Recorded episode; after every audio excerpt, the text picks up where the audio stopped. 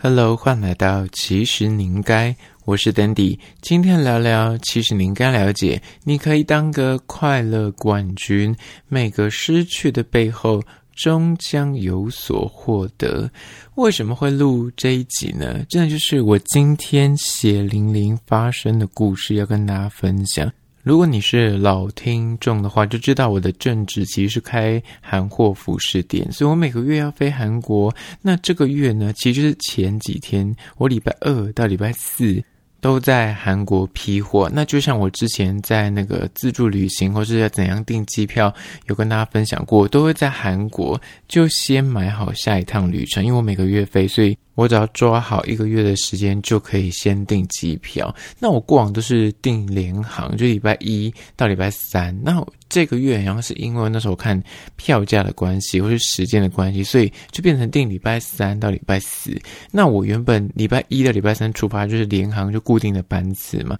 所以我就只记得那个联航，它大概就是几点，我都是坐下午大概两点的班次，然后它半夜会有一班，大概是要不是十点半，要不是十二点半，两个都是联航，就走这两个选择。那时候看礼拜四的。票价，想说，哎，礼拜四好像是十点出发的，还比就是十二点半出发的贵两千块。但为什么我会坚持就是早点回来呢？因为你在韩国说实在待太晚，你也没地方可以去。因为如果你要准备去机场的话，你就会很担心说会不会搭车会 delay 什么之类，就想说那早点回来。再则就是，你知道台湾的客运公司很妙哦，它两点到四点，可能是因为呃飞。机比较少，所以从桃园就是离两点到四点的客运是没有到台北的。所以如果你要搭客运，你两点这一班没搭到，你下一班就是四点。那我如果坐那个十二点半的韩国班机回台湾，刚好就会卡在两点多抵达台湾，所以你就会在机场那边等。说，哎，我如果要搭客运，我就得在那边坐一个多小时。那大半夜的，你想都赶得回家，就会坐计程车。那计程车费大概到台北要一千多块，一千三左右，就会觉得很不划算。所以那时候就在评估，说我到底要坐十点半的还是十二点半？我说的是晚上。那后来看一下，十点半竟然还要贵两千多块台币。想说，那我就坐十二点半，就订完机票之后呢，等到我礼拜四的下午就准备整装出发要去机场的时候，就想说再点开一下那个机票，确定一下到底是几点，那我到底会不会迟到，或是太早到？一点开，我发现我的机票已经出现，就是完成。那我说，诶，我还没有答，为什么它已经出现在已完成的栏位？就是已经不是在未来的这个栏位里面，就那背脊发凉，再盯睛一看。发现我订到的是礼拜四的零零三零，礼拜四的零零三零等于是已经过去的那个，就是十二点半，而不是礼拜五的十二点半。因为我是礼拜四下午人还在韩国，所以我就是订成我之前过往礼拜一到礼拜三的那个机票。那我是礼拜二出发，但是我是订成礼拜四的大半夜，就是十二点半要回台湾，所以我就是订错机票。我当下在韩国就是立马的想说我要冷静，再 check 一次。我想说我会不会看错？我就在认真的读了三次那个时间，然后再重新的。想一下，说，嗯，我就是订错了。那你就坐在那个，我记得我在吃 Shake Shake 的那个汉堡店，下午四五点，我反正很悠哉，想说现在还早啊，我坐半夜十二点半的，现在才下午四五点，我绰绰有余。就一点开那个机票，我说我真的是背脊发凉。他说完蛋了，我现在要怎么回台湾？我就礼拜四的下午就立刻的点开阿勾达看一下晚上有没有班次，然后当然是买单程的，就发现说他礼拜四晚上一般都没有直飞，全部都是要转机。那一转机其实就是又到隔天去，那我干脆就隔天回来算了。那我就找了隔天礼拜五的班次，礼拜五班次他早上其实也有联航，但是他联航人家不给订，就是可能。时间太短了，他没有办法通过那个售票系统这边去订这种联航的机票。你可能 maybe 去临柜是买得到，我不确定，反正就是不给订就对。那后来查查查查到，哎，那个长荣有班次，但你知道长荣最近在罢工，我也很担心说我会不会订，他是给我罢工。这样说没办法，我就是礼拜五一定得要回台湾，就订到礼拜五。那下午两点的班次吧，然后回来台湾大概四点，想说，诶，我这样子还可以回来开店，因为我店家是晚上开的，因为在夜市附近。那我说感觉好像还不错，那看一下票价，就单程从韩国飞台湾要台币一万，你看一万零多少，好像是一万块左右。然后说有够贵，可是没办法，我就是得回台湾。我用游泳的，我也得回台湾，因为我就是拿我的货运已经打包完了。我早就已经在礼拜四的凌晨，就是已经打包完了，我的货就已经寄回台湾，所以我非得回台湾不可。那我既没有使用到我之前那买的那个机票，我又得再多花一万块，而且。我订完机票之后，立马还有住宿的问题，因为我得在韩国多滞留一个晚上。然后我才刚 check out，而且我 check out 我的行李还放在大厅哦，还寄在大厅那边。或者说，我就立马赶快走回那个饭店。那这个饭店它其实经营的模式比较像是那种旅馆、青年旅社这样子，它是无人的。就是如果是啊、非上班时间的话，那边完全不会坐人。那它的也不给你临柜订，就你只能够站在他的那个人的前面，用 Agoda 订给他看。那我就站在他前面，立刻就订 Agoda。我发现说，嗯，还可以有空位可以订，他不给你临柜订就对。那后来反正我就订到了 Agoda，而且还便宜一些。那这整趟的故事就是这么的。荒唐，就是因为我看错时间，所以我就得再多花一万块。然后那个饭店一千五，那就来分享为什么会有今天这一集节目。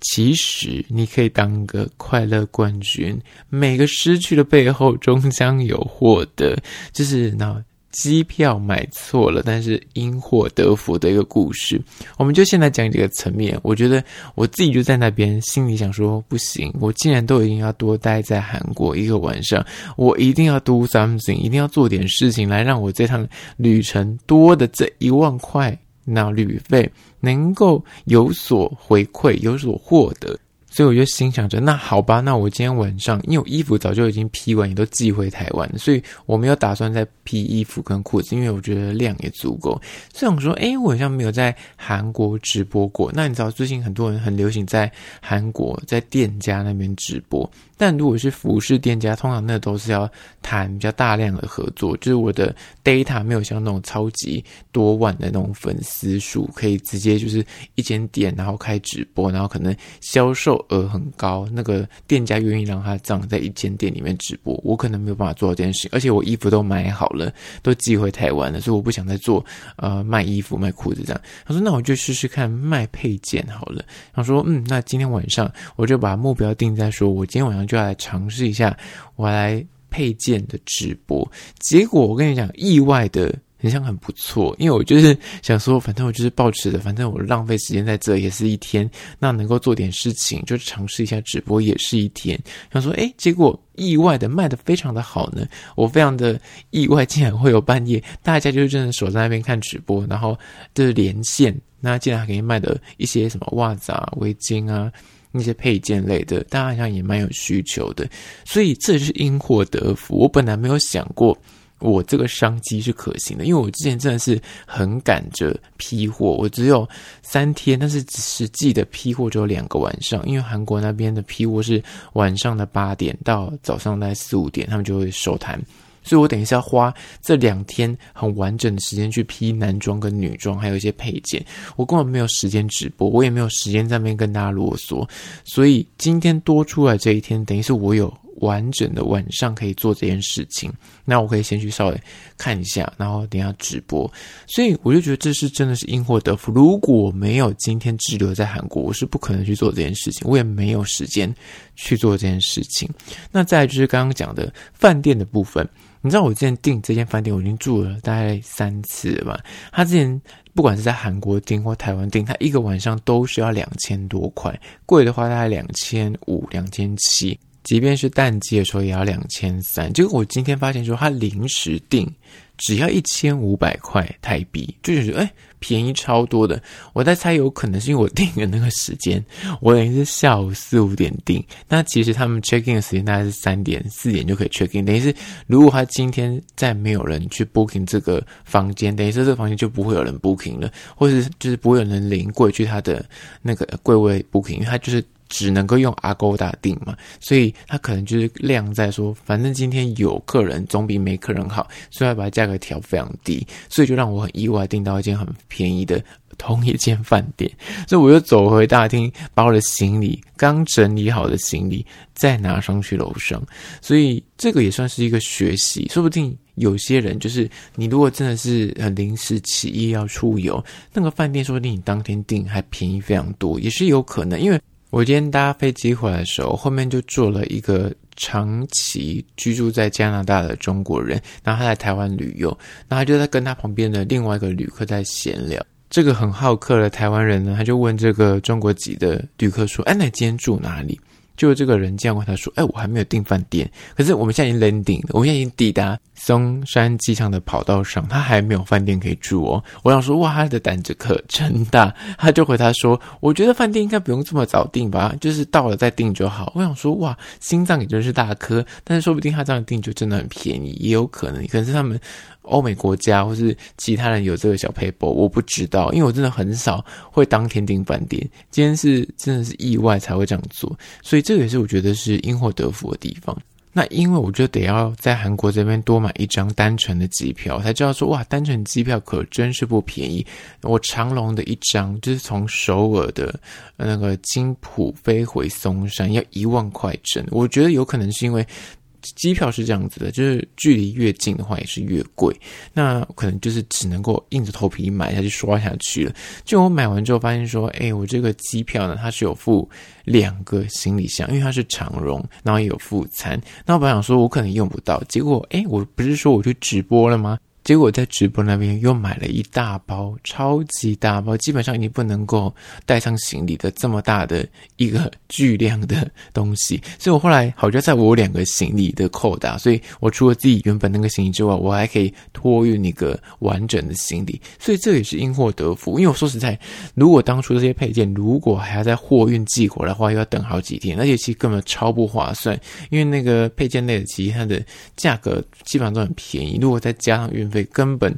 没有任何的理论能做白工，所以就觉得说，哎，真的是因祸得福。如果我没有这样，呃，去尝试，我就不知道说这个直播事业到底可不可成。然后也刚好就是买到长龙。如果我是买联航，如果因为那时候早上是有联航的航班，只是说不能够订。我若订到联航，我可能还要多花个一千多块才有办法加行李，而且有可能还在加两件行李，所以非常的不划算。所以我觉得一切算下来。其实也是因祸得福。再来就是，因为我订了那一万块机票之后，就立刻在自己的朋友的群组里面分享，说我今天做了一个这么蠢的事情，机票竟然多花了一万块。然后后来我朋友们就在群组里面大家在分享说，什么统一发票今天好像是可以兑奖什么之类的。然后就有些人对，就全部都干估干估。就像我说姑且一试，说我今天这么的不幸运。那我今天就来试试看，我会不会中奖？结果一点开我的那个云端发票，我竟然就中了四张的。统一发票，然后总计两千块，就是都是五百块的。我就说我真是蛮幸运，所以这个也是我觉得因祸得福，等于是补贴了我一些机票钱。我觉得这就是我刚刚讲的，你可以当个快乐冠军。你觉得在过程之中，你一定要找到很多让你自己开心起来的线索，跟让你觉得我很幸运的这个脑路子，你就会觉得自己很幸运。如果我如果心态上面非常的负面，我是一个很负面的人，我就会从我订错机票那一刹那起，就会整天心情都不开心，一直到晚上，一直到回台湾，我都会纠结的那一万块。但是我后来其实告诉我自己，我竟然都已经花这一万块，我就要把这一万块花到值得，然后我要去找很多的线索来验证我其实是很幸运的。老天爷就是要让我多留这个晚上。而且你说多么幽默，就是在我礼拜四的凌晨，我在打包，就在货运公司那边，然后我再把货运丢到那个货运行，要请他寄回台湾。那礼拜四半夜的时候，那时候就是差不多。包装好了，那那边的货运老板刚好也是台湾人，那他就很热情的说啊，那你明天还会在吗？明天见喽。我说没有，我明天要飞回台湾喽，所以我们可能就不会那么快见面。然后老板就说好吧，那就是下次见喽。结果呢，我不是说我发现我礼拜四下午的时候知道我机票订错了吗？结果隔没多久，那个老板就传讯息跟我说，哎，你那个货运的钱不够，你要再补钱进来。那通常你有我人在韩国后，当然就可以直接拿钱去。那个货运公司给他钱。如果人还在韩国的话，但如果我今天如果已经飞回台湾的话，我就得要用银行转账，然后还要打钱打台币，然后他再换算汇率成韩币这样子，就其实会相对比较麻烦，而且也比较不划算。结果因为我不是人还滞留在韩国嘛，我就立马跟他说：“哎、我机票那个订错，所以我今天晚上还会出现在那边，所以我可以拿钱去给你。”然后他就是有点傻眼，他说：“好哦，那就今晚见。”所以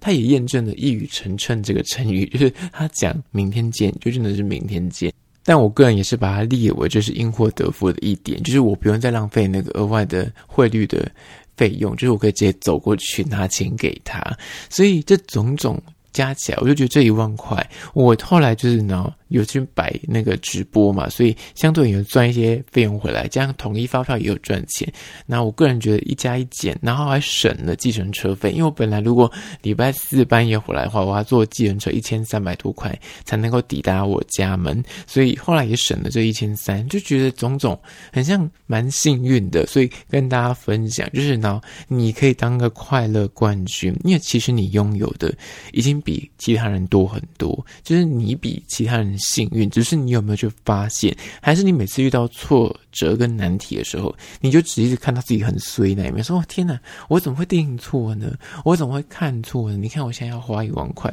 在机票上面，我当初这一万块我就可以拿来买很多的东西，就可以拿来吃很多的料理什么之类，你就会情绪无法走出来，你就会越想越冤，然后越来越气。”那你越是这样去思考你的人生，你就是一直在找一些你很衰的线索，你过得很苦的线索，你就会变得很苦命。所以今天就要告诉大家，无论好坏，就是都是精彩的体验。像如果我没有遇到这件事情，我也没有办法把这个故事就直接录成一集 podcast 跟大家分享，我就没有素材，我人生就变得很无聊。但如果遇到这件事情，我就会把这一万块转化成各式各样的故事跟赚钱的商机，然后让我有所尝试，跟有所醒悟。下次订机票就一定要 double check 或 triple check，这样才不会订错。也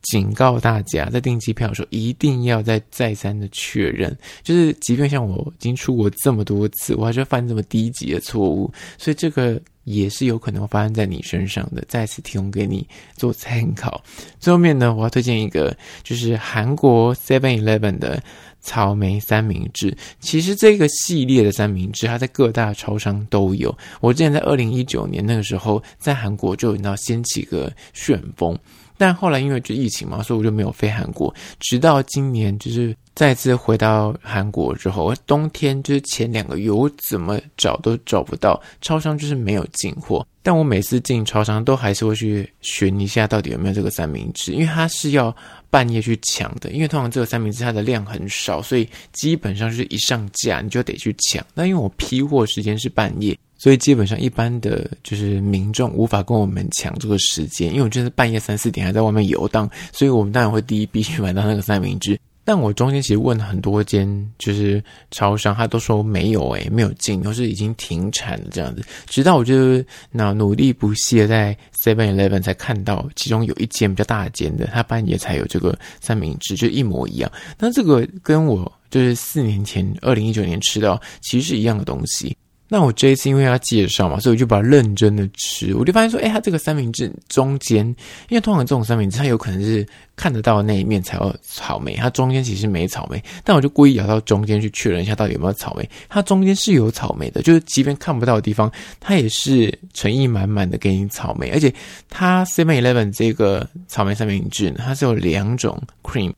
其他间呢，好像都只有白色的，就是奶油白奶油，但它这一间是有白色的奶油，之后它还有草莓口味的奶油，就吃起来层次更多。但就是它那个奶油的甜度不会死甜，但它草莓是偏酸的，所以吃起来会酸甜酸甜。但我不得不说，他们那个吐司啊，就是很干，不知道为什么。我觉得有可能是因为真的太冷了，或者他们可能保存的工法的问题，就它的吐司就是偏干，不像。日本那边的面包，就是即便是超商面包或吐司，就是水分很充足。有可能是因为韩国那边不知道他们运送或他们制作的方法，就是它吐司很干，但是它中间的那个 cream 跟草莓是好吃的。那就推荐给你做参考。有去韩国话，大半夜的可以去寻一下。但我这次都是只有在 Seven Eleven 买到，其他间的都没有，所以有可能你要看一下。那相关的资讯呢，我拍影片放到 IG，其实你应该，请大家去 IG 搜寻，其实你应该按赞追踪起来。我在限动都会发很多有趣的即时新闻，还有梗图，